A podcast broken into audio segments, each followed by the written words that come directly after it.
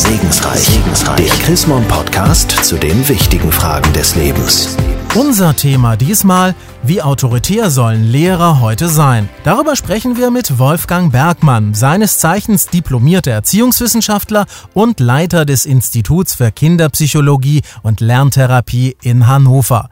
Herr Bergmann, in der aktuellen Ausgabe des Magazins Chrismon brechen Sie im positiven Sinne eine Lanze für autoritäre Lehrer. Bis vor kurzem galt die Vokabel autoritär im Zusammenhang mit Pädagogen ja eher als Schimpfwort. Ist das jetzt plötzlich anders? Der Wind hat sich gedreht.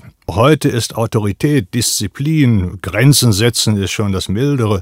Das ist heute wieder angesagt. Das führt zu einer etwas paradoxen Formulierung, die heißt, ja, Lehrer müssen autoritär sein. Das können sie aber nur, wenn sie gelassen, großzügig, auch ein Stück Selbstironie haben, sich selber in Frage stellen und so ein bisschen wie ein Fels in der Brandung vor ihren Schülern stehen, dann sind die beeindruckt und mögen solche Lehrer. Wie ist denn das dann aber ganz praktisch? Also ich nenne es jetzt mal positive Autorität, die nicht spießig ist. Wie sieht die dann ganz konkret aus? Ich muss also den Klassenraum betreten als ein Mensch, der sagt, Mann, ich habe Spaß mit denen. Und als ein Mensch, der sagt, Mathe ist aber auch wirklich wichtig. Deutsch ist wirklich wichtig. Und mit dieser Haltung beeindrucken sie jedes aufgeschlossene Kind. Also so ein Stückchen zwischen Entertainer und Wissensvermittler und, und wo liegt dann der Schwerpunkt? Die modernen Kinder sind auf der Suche nach überzeugenden, faszinierenden Persönlichkeiten. Das heißt immer auch, sie sind ein Gegenüber und es gibt immer auch eine Situation, da sagt sich ein erwachsener Mensch, pass auf, Fans, läuft das hier nicht, es läuft haarscharf so, wie ich gesagt habe. Das schüchtert die Kinder nicht ein,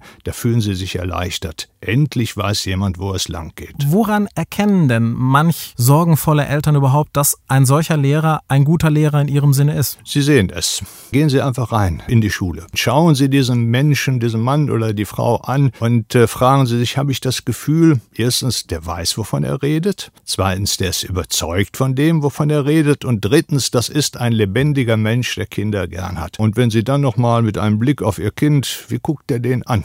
Ein bisschen eingeschüchtert ist gar nicht schlecht. So ein bisschen erwartungsfroh ist auch nicht schlecht. Dann wissen Sie, Sie haben einen guten Lehrer vor sich. Was aber tun, wenn ich mir da nicht so sicher bin, dass der Lehrer für mein Kind genau das Richtige ist? Dann sperrt man seine Augen und Ohren und seine Sensibilität ein bisschen weiter auf. Sensibilität heißt aber nicht, dass jeder Stress, den dieses Kind mit dem Lehrer hat, nun unbedingt vom Lehrer ausgeht. Das kann sehr wohl auch umgekehrt gehen. Man hilft dem Kind nicht durch überströmendes Mitgefühl. Nein, dann prüft man, dann schaut man, dann sucht man das Gespräch mit diesem Lehrer. Wenn Sie dann im Gespräch mit ihm merken, da ist jemand, der bemüht sich um mein Kind, dann können Sie sicher sein, Sie haben einen guten Lehrer vor sich, auch wenn Ihr Sohn oder Ihre Tochter lauthals über ihn schimpft. Das ist nicht der entscheidende Punkt. Vielen Dank, Wolfgang Bergmann, bekannter und gleichsam versierter Kinder- und Familienpsychologe aus Hannover zum Thema Wie autoritär sollen Lehrer heute sein? Wenn Sie mehr wissen wollen zu ihm und zu seiner Arbeit, dann lohnt sich ein Klick ins Internet unter www.chrismon.de oder auch ein Blick ins aktuelle Heft des Magazins Chrismon. Ich sage derweil Danke fürs Zuhören. Bis zur nächsten Ausgabe von Segensreich. Segensreich. Der Chrismon Podcast zu den wichtigen Fragen des Lebens.